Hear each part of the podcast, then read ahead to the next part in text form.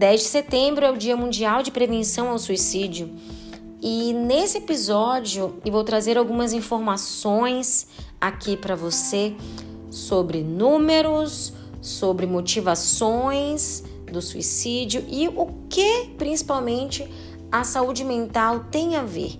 Por que cuidar, priorizar a sua saúde mental é tão importante? Qual é a relação com esses números de suicídio? Eu sou a Ela Cardial, psicóloga. Seja bem-vindo, seja bem-vinda a mais um episódio aqui do Loricast. Setembro Amarelo é uma campanha aqui do Brasil e surgiu entre 2014 e 2015 pela Associação Brasileira de Psiquiatria, Conselho Federal de Medicina e o CVV, que é o Centro de Valorização da Vida.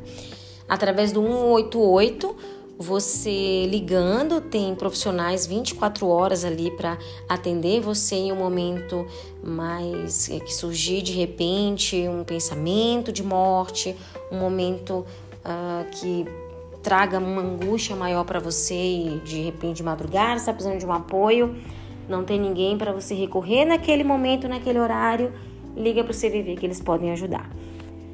De 2019 para cá, entre aproximadamente um milhão de pessoas tiraram a própria vida no mundo. Só aqui no Brasil, 14 mil pessoas, em torno de 38 a 40 pessoas por dia.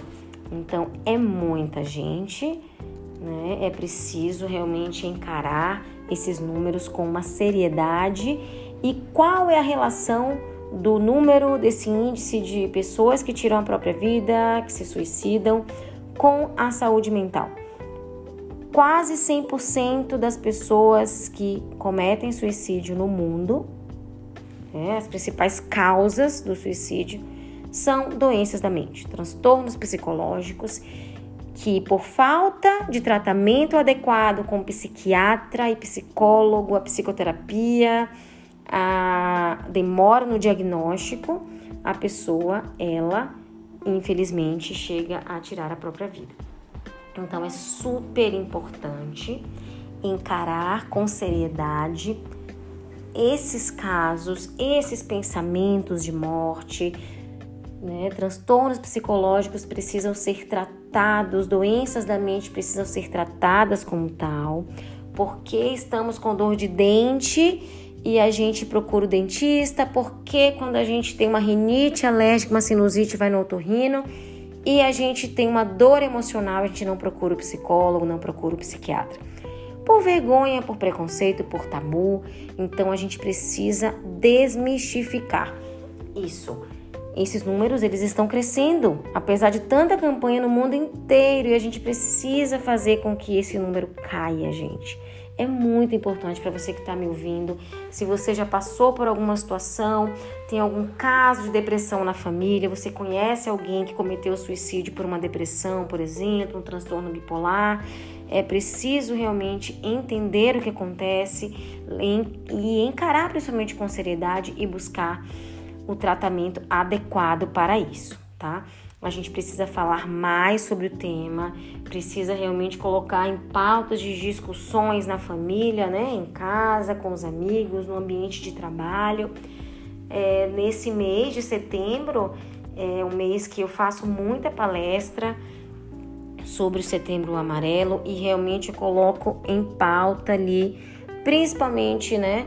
a saúde mental, os transtornos psicológicos, as doenças da mente, para que realmente faça né, uma psicoeducação, que é o que eu faço com os meus pacientes, com os familiares, as pessoas que convivem diretamente com eles, para que através da psicoeducação é, eu consiga ajudar de certa forma, desmistificando esses tabus, trazendo uma informação, uma clareza né, com autoridade para que a pessoa entenda o que é que está se passando com aquela pessoa, né, com aquele familiar, com si próprio, para que entenda realmente que muitas vezes aquela dor é uma dor emocional e não é uma dor causada por, por exemplo, problemas cardiológicos. Senti um aperto no peito, uma angústia, uma crise de ansiedade.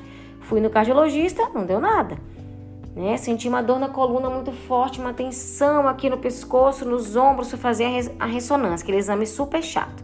Fui no ortopedista. Você faz o exame, ressonância, ficou 40 minutos dentro daquele tubo. O que aconteceu? O exame não deu nada. Por quê? Foi uma dor emocional. Então é preciso encarar com seriedade, gente. É isso, é muito sério, é muito atual. Vamos aproveitar. Esse é um né, dos reflexos da pandemia aqui para a saúde mental que eu trouxe aqui para apresentar para você também nesse episódio que realmente são os diálogos abertos que precisamos.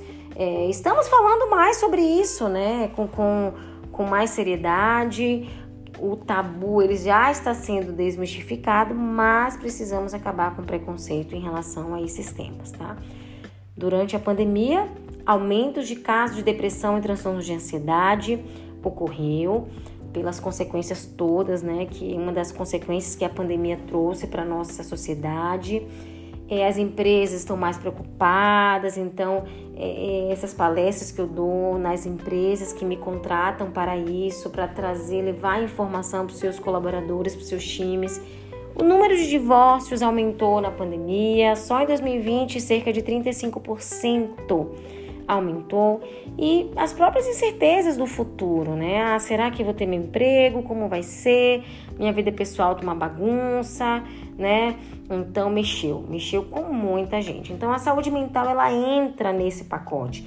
Ela entra principalmente porque uma depressão, por exemplo, que é um do, do, dos uma das principais causas do, do suicídio, é, né? É, é a depressão ela é, tem a ver, né? É uma doença e é uma doença, é um transtorno psicológico e precisa ser tratado assim como uma diabetes, que você trata com medicação, né? Então tem questões químicas, tem déficit na produção de alguns, né?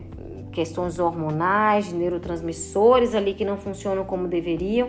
Então tem questões químicas, questões fisiológicas ali, hereditárias, genéticas então é preciso tratar como a doença que é. A depressão é uma das doenças que mais mata no mundo. Então é preciso ser encarada com seriedade. Não é frescura, não é mimimi, não é falta daquilo, não é falta de fé. Depressão é uma doença que precisa ser encarada como qualquer outra, tá? A saúde mental, ela é, ela precisa ser encarada como a seriedade com uma seriedade maior. Falo que eu sou suspeita em falar por ser psicóloga, mas precisamos cuidar, gente. Não adianta só fazer psicoterapia, não adianta tomar medicamento psicotrópico que o seu psiquiatra passa e não cuidar, né, da sua qualidade de vida, não fazer coisas que você goste, não é, é manter relacionamentos positivos ao seu redor né? Não buscar ter uma estabilidade emocional, comer bem, fazer atividade física, buscar resolver os seus problemas, não deixar debaixo do tapete. Então, é um conjunto de fatores, de atitudes que você precisa ter para que você melhore a sua qualidade de vida e melhore né, a sua saúde mental ali. Então é preciso trabalhar, é, principalmente, né, é, se você convive com pessoas que têm tendências, pensamentos de morte, já falaram com você, pessoas que têm algum tipo de transtorno psicológico, alguma questão emocional muito séria, se ela te procura, ai, ai, eu não sei lidar, né? Eu sou uma pessoa esponja, não aguento ver alguém chorando que eu vou chorar junto. Vejo uma série, já tô me acabando de chorar, eu absorvo tudo. Se você é esse tipo de pessoa, né, a escuta ativa é muito difícil para você, orienta que essa pessoa busque um profissional. Oriente que ela busque um psicólogo, um psiquiatra, que ela realmente é, é, é, busque a informação. Você dá um Google aí, tem muita informação boa para que a pessoa ela se intere, ela entenda o que é que ela tem, o que ela está sentindo, mas, gente, o combo psicólogo-psiquiatra é infalível. E são os profissionais que cuidam da saúde mental, né? Saúde física, também falando do psiquiatra, que ele tem o um know-how ali por ser médico para realmente passar um psicotrópico, medicamento adequado, mas não adianta a pessoa com depressão, por exemplo, tomar só o medicamento. Ela vai tratar do sintoma ali pontualmente mas ela não vai cuidar do problema raiz ali.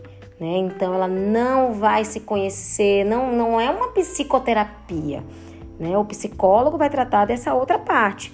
Então, tem muitos anos que eu assisti uma palestra com Drauzio Varela, né? E tinham psicólogos, psiquiatras baianos até com ele, falando sobre, dando, ele deu um exemplo que eu levo para a vida, que é assim: estou com uma sinusite, uma rinite, vou no otorrino, o otorrino vai passar medicamento, eu vou tomar, vou me sentir bem, uma Alegra, D, um Claritin, D. Só que uma semana depois os sintomas voltam, vou estar corizando, espirrando, falta de ar, nariz trancado, né? E aí? Se eu não cuidar do meu ambiente, não perceber o que é que está causando esse incômodo, o que é que está provocando essa rinite, essa sinusite? Ah, eu lavo o cabelo é, 10, 11 horas da noite, eu tomo gelado à noite, meu travesseiro tá cheio de ácaro, meu quarto empoeirado com a poeira ali no tapete, tem mofo na parede, infiltração. Né? Não vou melhorar nunca, fazendo paralelo do psiquiatra e o psicólogo. O psicólogo é aquele profissional que vai contribuir com o seu autoconhecimento, vai ajudar você a organizar seu ambiente, fazer aquela limpeza no seu quarto para que você se sinta melhor. É meio que isso, isso que acontece. Então, não adianta você tomar psicotrópico, tomar medicação se você não se percebe, não vai cortando mal pela raiz, tratando seus problemas como eles devem ser tratados resolvendo seus BOs ali através do seu autoconhecimento. Você vai percebendo o que é que te incomoda, o que é que te causa desconforto, o que é que te causa dor, dor emocional, muitas vezes a dor física né? Como eu fiz aquela comparação com a crise de ansiedade, que a pessoa sente a dor no peito, que acha realmente, acredita fielmente que ela está infartando. Né? Então é preciso realmente tratar das duas formas. Muitas vezes só com psicoterapia, né? através da, psico, da terapia cognitivo comportamental, por exemplo, que a minha linha, você consegue se sentir melhor. Então é preciso cuidar. E é preciso realmente melhorar a sua qualidade de vida em todos os âmbitos: profissional, pessoal, financeiro, social e tudo mais. Né? Precisa praticar o autocuidado, se priorizar, manter relações saudáveis, né? Você realmente é, é, é ser transparente, dizer mais, mais, mais nãos, aquela pessoa que só diz sim é muito permissiva, tem medo de se indispor com as outras pessoas, porque tem uma necessidade de ser amado, que acontece nas relações abusivas. A pessoa fica dependente emocionalmente de outro, né? E isso é, você consegue na psicoterapia identificar esses pontos para você ir ajustando e mudando o seu comportamento, né? Através de diálogos abertos, você consegue mudar essa realidade. Então é preciso se conhecer melhor para você identificar o que é que te causa o desconforto para você tratar ele da medida, na medida certa e da melhor maneira. OK? Então, mais ou menos trouxe aqui um pouquinho, um resuminho do que eu falei na que eu falo nas minhas palestras aqui sobre saúde mental, setembro, setembro amarelo. Espero que você tenha gostado e até o próximo episódio.